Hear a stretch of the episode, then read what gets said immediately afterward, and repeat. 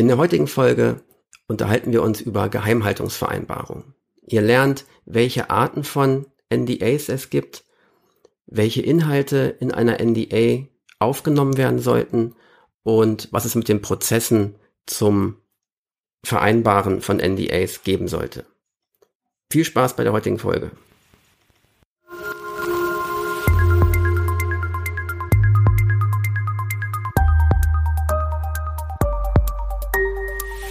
ISMS Explain. Informationssicherheit einfach erklärt. Hallo, herzlich willkommen bei ISMS Explain. Informationssicherheit einfach erklärt. Heute dabei ist mein Kollege Hans und ich bin Andreas und wir unterhalten uns über das Thema Geheimhaltungsvereinbarung. In der Informationssicherheit beziehen wir uns auf die beiden Anforderungen aus der ISO 27001. Dort ist es das Control A132 und aus dem VDA ISA ist es das Control 622. Und in beiden Maßnahmen wird darauf eingegangen, dass man mit seinen Geschäftspartnern Vertraulichkeits- und Geheimhaltungsvereinbarungen abschließt, die den Anforderungen des Unternehmens entsprechen. Ähm, wir verwenden jetzt hier einfach mal das Wort Vertraulichkeitsvereinbarung oder NDA, eine Non-Disclosure Agreement, synonym. Ähm, das ist in jedem Unternehmen, wird das anders gehandhabt. Ein kurzer Hinweis dazu. Wir sind natürlich keine Anwälte. Wir ähm, machen hier keine Rechtsberatung, sondern äh, das, sind, das sind Punkte, die sich aus der Praxis bewährt haben. Äh, und wir möchten heute gerne äh, euch erklären oder ähm, besprechen, welche Punkte wichtig sind, die in so einer NDA auftauchen sollten und die man betrachten sollte im Dokument. Ähm, das erste habe ich gerade schon genannt, also diverse Normen fragen eben nach diesen Themen. Und ähm, ja, Hans, was fällt dir noch ein? Vertraulichkeitsvereinbarung vom Wording her, NDA, ähm, das sind so übliche Bezeichnungen dafür, ne? Ja, also weitere fallen mir jetzt so spontan auch nicht ein. Ich glaube, mit den beiden Worten ist es schon ganz gut erklärt. Ja, genau. Geheimhaltungsvereinbarung wird manchmal genannt, wird es manchmal genannt. Also ist letztlich aber von der Bedeutung her eigentlich alles das Gleiche. Hm. Genau. Und gleich das erste, was ich wichtig finde, ist immer, ähm, dass diese NDAs den eigenen Anforderungen entsprechen. Das heißt, genau. das ist ja irgendwie schon wieder ein bisschen flexibel auszulegen, richtig? Richtig. Ich kann natürlich für mich selbst definieren, wie diese Dokumente zu gestalten sind. Aber auf der anderen Seite muss ich mich auch an Gesetze, ähm, zum Beispiel Datenschutzgrundverordnung oder Geschäftsgeheimnisgesetz und solche Sachen halten. Also ich muss halt sehen, dass ich meine eigenen Anforderungen in dieses Dokument reinbringe, aber auch die gesetzlichen Anforderungen berücksichtige. Genau. Mhm. Und äh, wenn man eben sagt, man ermittelt die Anforderung, hat das natürlich gleich wieder den ähm, weiteren Aspekt, diese Anforderung auch regelmäßig zu überprüfen. Also genau. meistens nicht so ein einmal passiert und dann fertig, sondern Anforderungen ändern sich ja. Genau, im Sinne des KVPs, also kontinuierlichen Verbesserungsprozesses, muss man da immer mal wieder drüber gucken. Ja. Genau, Gesetze ähm, ändern sich, Anforderungen ändern sich. Genau. Hm. Ähm, und das Dokumentieren ist ja mit zwei verschiedenen Aspekten verbunden. Einmal haben wir die ähm, Frage nach den Templates, also welches NDA-Dokument mhm. nehme ich, in welchem Fall. Da gehen wir nachher noch drauf ein. Mhm. Ist abhängig von der Vertragspartnerart. Und das zweite das Dokumentieren ist eben die Ablage, ne? Genau. Die Dokumente, die von unseren Geschäftspartnern oder Mitarbeitern oder wem auch immer unterschrieben sind. Genau. genau. Muss ich halt auch ablegen. Ja. Dann ist natürlich wichtig, dass man diese NDAs bereits dann abschließt, bevor man eigentlich Daten austauscht. Sonst macht das ja irgendwie nicht so viel Sinn, ne? Genau, das ist richtig. Es ist so wie das erste Mal Autofahren auf der Straße, sollte man vielleicht auch besser erst, wenn man den Führerschein schon hat und nicht kurz davor. Ja. Hm. Da kommen wir nachher auch noch zu, in welchen Prozessen ist es eigentlich notwendig, um dafür zu sorgen, dass NDAs geschlossen werden. Mhm. Und in meinen Augen eines der Mm, ja, umfassendsten Themen und die auch in der Praxis ganz oft diskutiert werden. Wer ist denn eigentlich Vertragspartner und wer muss mit wem welche NDA überhaupt schließen? Hm, das ist ganz schön vielfältig. Ne? Also auf den ersten Blick könnte ich mir überlegen, dass es Lieferanten sind, denen ich vielleicht äh, oder die ich in, in einem Projekt als Subunternehmer mit einsetze, die kriegen Dinge von meinen Kunden mit, die will ich auf Vertraulichkeit verpflichten. Auch wenn ich so ein bisschen genauer drüber nachdenke, sind das noch ganz viele andere Parteien. Ne? Also mhm.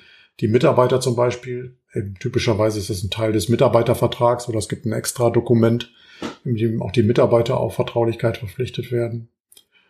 Die Besucher, die ich in mein Büro lasse, die vielleicht in bestimmten Sicherheitsbereichen Zutritt haben ähm, und sich und da Sachen zu Gesicht bekommen oder vielleicht einfach nur durch die Büros laufen und auch mal äh, einen Bildschirm zu sehen bekommen. Aber auch der Reinigungsdienst, der mein Büro äh, reinigt und das oft dann nachts, wenn keiner da ist, äh, damit halt keiner gestört wird. Auch die haben natürlich die Möglichkeit, Sachen zu sehen. Äh, mhm. Dann habe ich vielleicht Tochtergesellschaften noch. Oder ich habe Interessenten, ich habe Bewerber. Also es gibt irrsinnig viele Parteien, die davon betroffen sein können, wenn man mal so drüber nachdenkt. Ne? Ja. Und ich ja. denke, es ist auch nicht unwichtig, ähm, in dem Dokument den jeweiligen Vertragspartner auch irgendwie genau anzusprechen. Also wenn ich eben einen mhm. Besucher anspreche, dann wähle ich mit Sicherheit einen anderen Vertragstext, als wenn ich äh, zwischen zwei Unternehmen die NDA formuliere. Ja, klar, das ist ab abhängig von der Zielgruppe. Absolut. Es ist auch die Frage, welche Informationen bekommt der Vertragspartner zu sehen. Der Besucher, der vielleicht ins Besucherzentrum kommt, den muss ich vielleicht anders behandeln als jemand, den ich, was ein Handwerker, den ich äh, in meine Fertigung für den Prototypenbau oder sowas lasse. Ja. Der kriegt natürlich ganz andere Sachen zu sehen. Dementsprechend muss man sich da ein paar mehr Gedanken machen über, ja. über so einen Text. Genau. Und jetzt hast du eben die verschiedenen Vertragspartner einmal genannt. Ja. Und ähm, das bringt ja mit sich, dass man die auch an unterschiedlichen Stellen, sprich in unterschiedlichen Prozessen irgendwo abholen muss, beziehungsweise äh, dass da der Prozess getriggert werden muss, wie und wo denn dann die NDA geschlossen wird. Das ist richtig, klar. Beim Besucher ist typischerweise das irgendwie im Eingangsbereich oder sowas an der Pforte äh, manchmal trägt man sich einfach nur in der Besucherliste ein, kriegt eine kurze Belehrung. Bei manchen Unternehmen wird dann eine Riesennummer draus gemacht.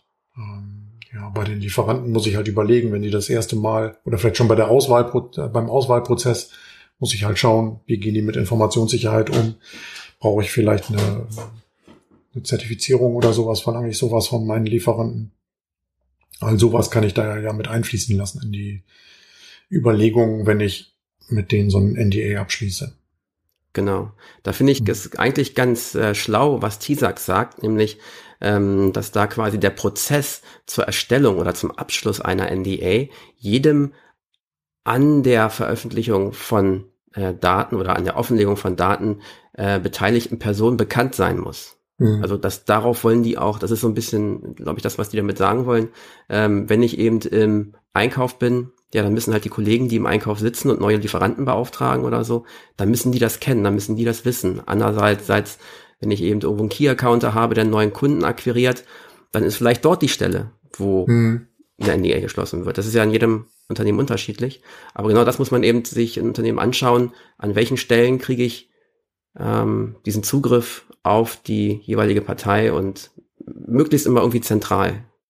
Ja, eigentlich wenn man sich das so anhört, klingt das ja total selbstverständlich, also nach keiner großen Wissenschaft. Aber wenn man das so Nicht sieht in einem Unternehmen, also was weiß ich, in welchem Projekt ist es denn so, dass jeder Mitarbeiter, der im Projekt arbeitet, die für ihn relevanten Passagen aus dem äh, vom Unternehmen unterschriebenen Projektvertrag kennt. Das ist ja. in der Regel unterschreibt irgendwer im Unternehmen den Projektvertrag und die ganzen Anforderungen, die da gestellt werden, hm, sind die wirklich weitergegeben an jeden Projektmitarbeiter? Eigentlich auch was, wo man wenn man drüber nachdenkt, sagen könnte, das ist selbstverständlich, aber das ist in den wenigsten Unternehmen so, glaube ich, dass es wirklich so äh, sauber verfolgt wird. Hm. Genau. Und weil das so kritisch ist, suche ich in der Beratung auf Biegen und Brechen erstmal äh, nach zentralen Punkten. Ich hoffe immer hm. irgendwo im Unternehmen was zu finden, Vertragsmanagement, Key Accounter, äh, wer auch immer, ähm, die zentral an der Stelle stehen, dass die in die Verantwortung genommen werden können, beziehungsweise dass die diesen Prozess antriggern ähm, und so wie du sagst, ja, im Projektgeschäft gelingt das dann halt mal mehr, mal weniger gut. Ähm, mhm. aber das, das ist vielleicht ein Hinweis, dass man da erstmal schauen könnte, ähm, gibt es zentrale Punkte im Unternehmen, wo man das ansteuern kann. Richtig. Mhm. Mm, dann kommen wir so ein bisschen zu den, ähm, zu den Inhalten. Also, mhm. ähm, also zum einen, was sind Dinge, die einfach ähm, im Vertrag berücksichtigt werden sollten, aber vielleicht so ein kleiner Schritt davor noch, ähm, habe ich immer die eine und selbe Art von NDA. Also ich habe vielleicht irgendwo ähm, den Bezug zu Sicherheitsbereichen oder zu besonderen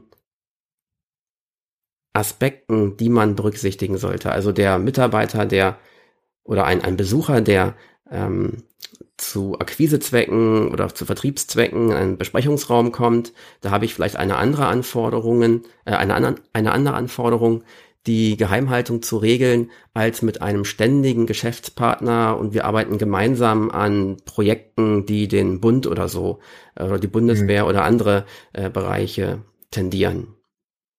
Genau.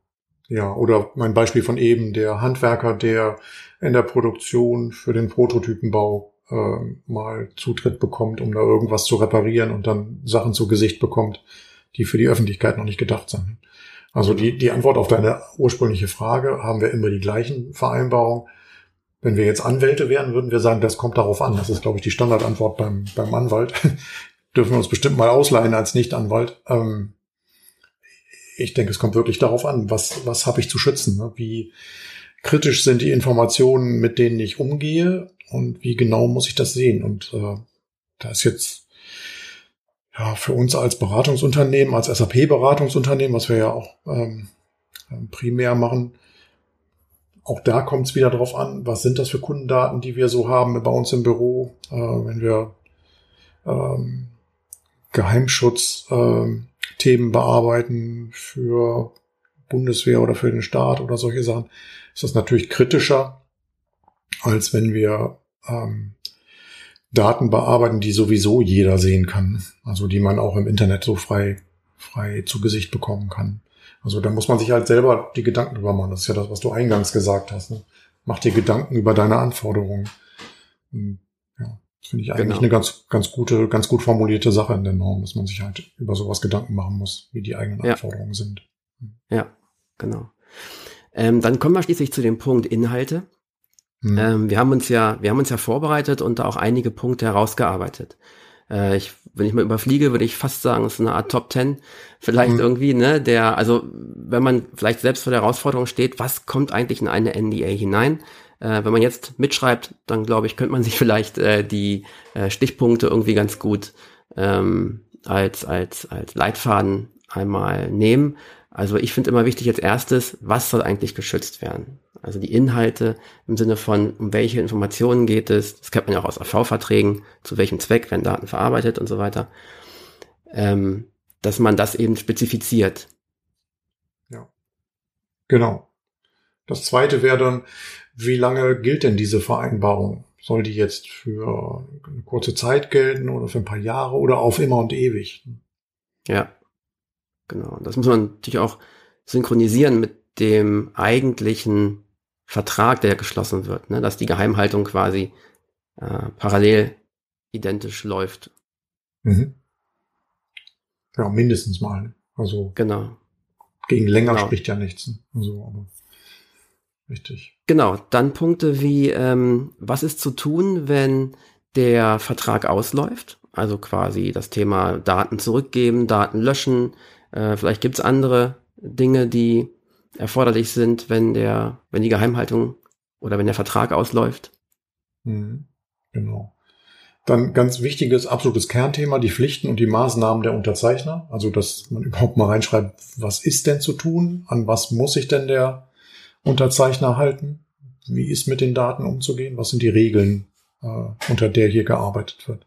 Unter denen hier gearbeitet wird? Mhm. Genau. Dann das Thema Eigentümerschaft, also im Englischen gerne mal Data Owner, ne? Also hm. wer hat eigentlich zu bestimmen oder wer gibt frei, welche Daten wie wem zu übermitteln sind oder sowas. Ähm, da habe ich auch schon gute Lösungen gesehen, wo man wirklich definiert hat, ähm, dass von Partei X oder Y eben der eine ähm, Kreis an Mitarbeitern, die, ähm, die Erlaubnis geben darf, ähm, wer denn Daten weitergeben darf und an wen sie weitergegeben werden dürfen. Äh, aber dass sowas quasi über eine Art Data Governance oder Data, Data Owner Konzept äh, festgelegt wird, dass klar ist, wer das definiert. Mhm. Genau. Dann haben wir das Thema gestattete Nutzung. Alles, was wir vorher gesagt haben, betraf ja mehr so das Thema, was darf ich denn nicht? Ne? Mhm. Muss ich dann aufpassen? Äh, ein paar Sachen darf ich aber vielleicht auch mit den Informationen, die ich äh, bekommen habe. Und da gehört auf jeden Fall so ein Kapitel gestattete Nutzung dazu. Also was darf ich denn mit den Informationen machen, die ich bekommen habe? Wir machen das Ganze nicht zum Selbstzweck, sondern es gibt ja einen Grund, weshalb wir Daten austauschen. Ne? Es soll ja irgendwie genau. noch gearbeitet werden, habe ich gehört. Richtig. Genau.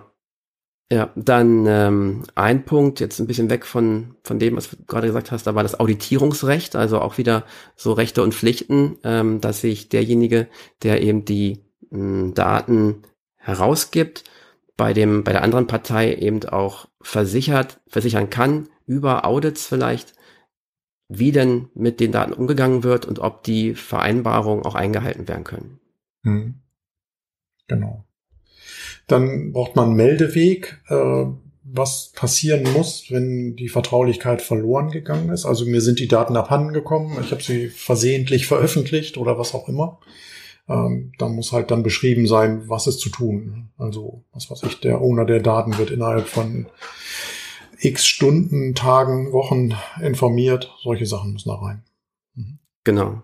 Und da müssen natürlich auch, ist jetzt vielleicht nicht unbedingt das Kern-NDA-Thema, aber da sollte dann natürlich in einem ISMS auch klar sein, dass ähm, nur wenn eine Person im eigenen Unternehmen der Meinung ist, dass Daten abhandengekommen sind, dass der nicht sofort zum Kunden rennt und äh, irgendwie sagt, mhm. Hände hoch und ah, Daten mhm. sind verlustig gegangen und ähm, Katastrophe, sondern dass es natürlich auch für diesen äh, Weg einen internen Prozess geben sollte, um erstmal genau zu ermitteln, was ist überhaupt passiert, äh, um sich intern abzustimmen.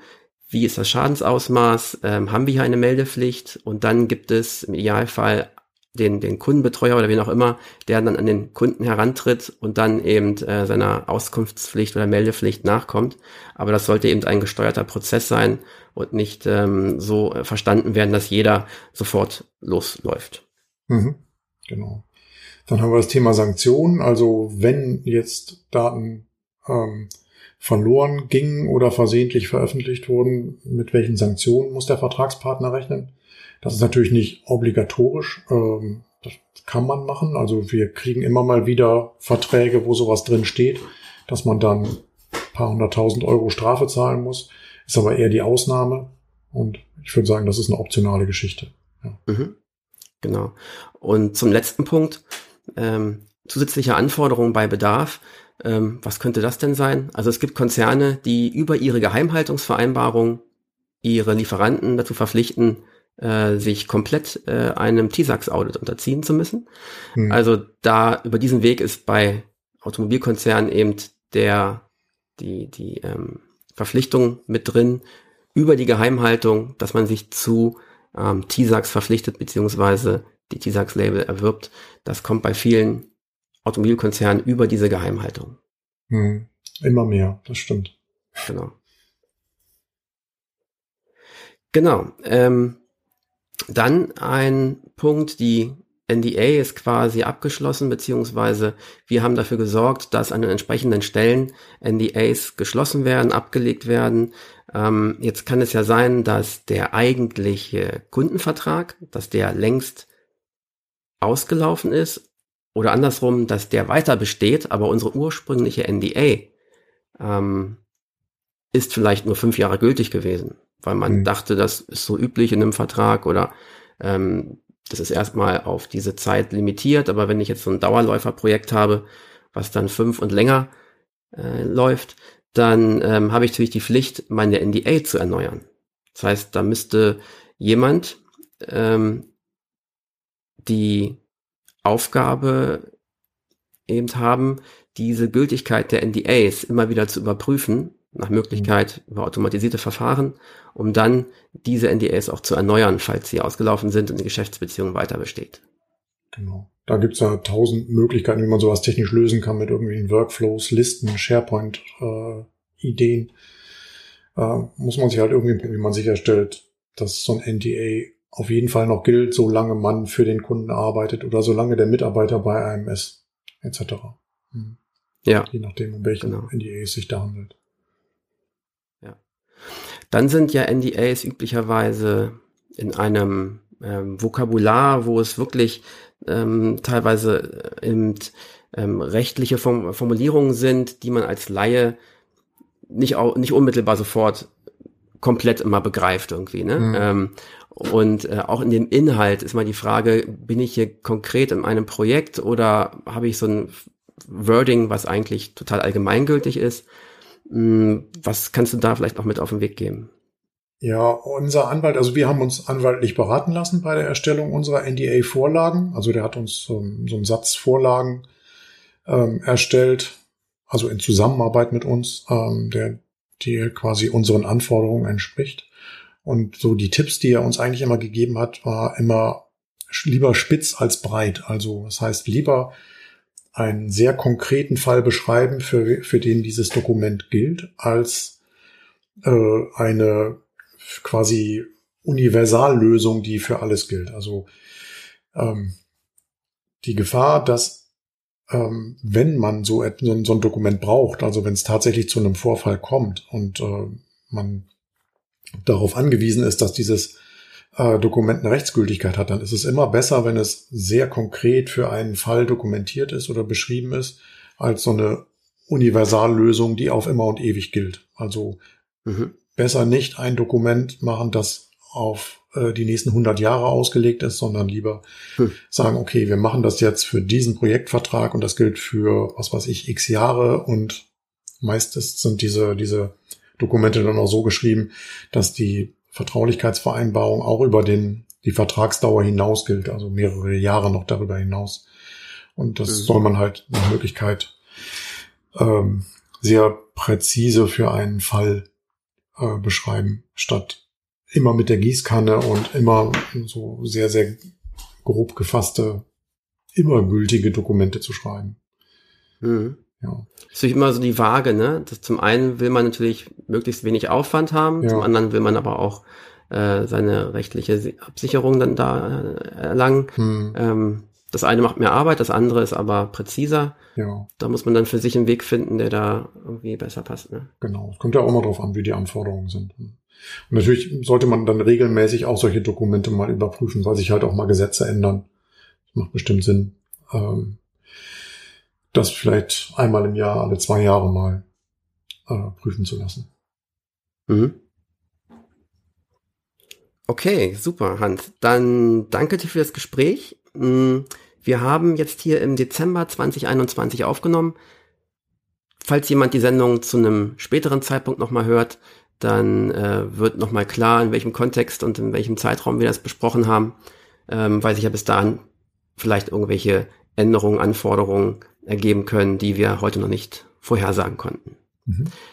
Dann vielen Dank. Danke auch von mir. Wir freuen uns auf Bewertungen auf den einschlägigen Podcast-Portalen. Wenn ihr Fragen, Lob oder Kritik habt, dann gerne per E-Mail an podcast.isms-x-plane.de. Ja, vielen Dank, bis zum nächsten Mal.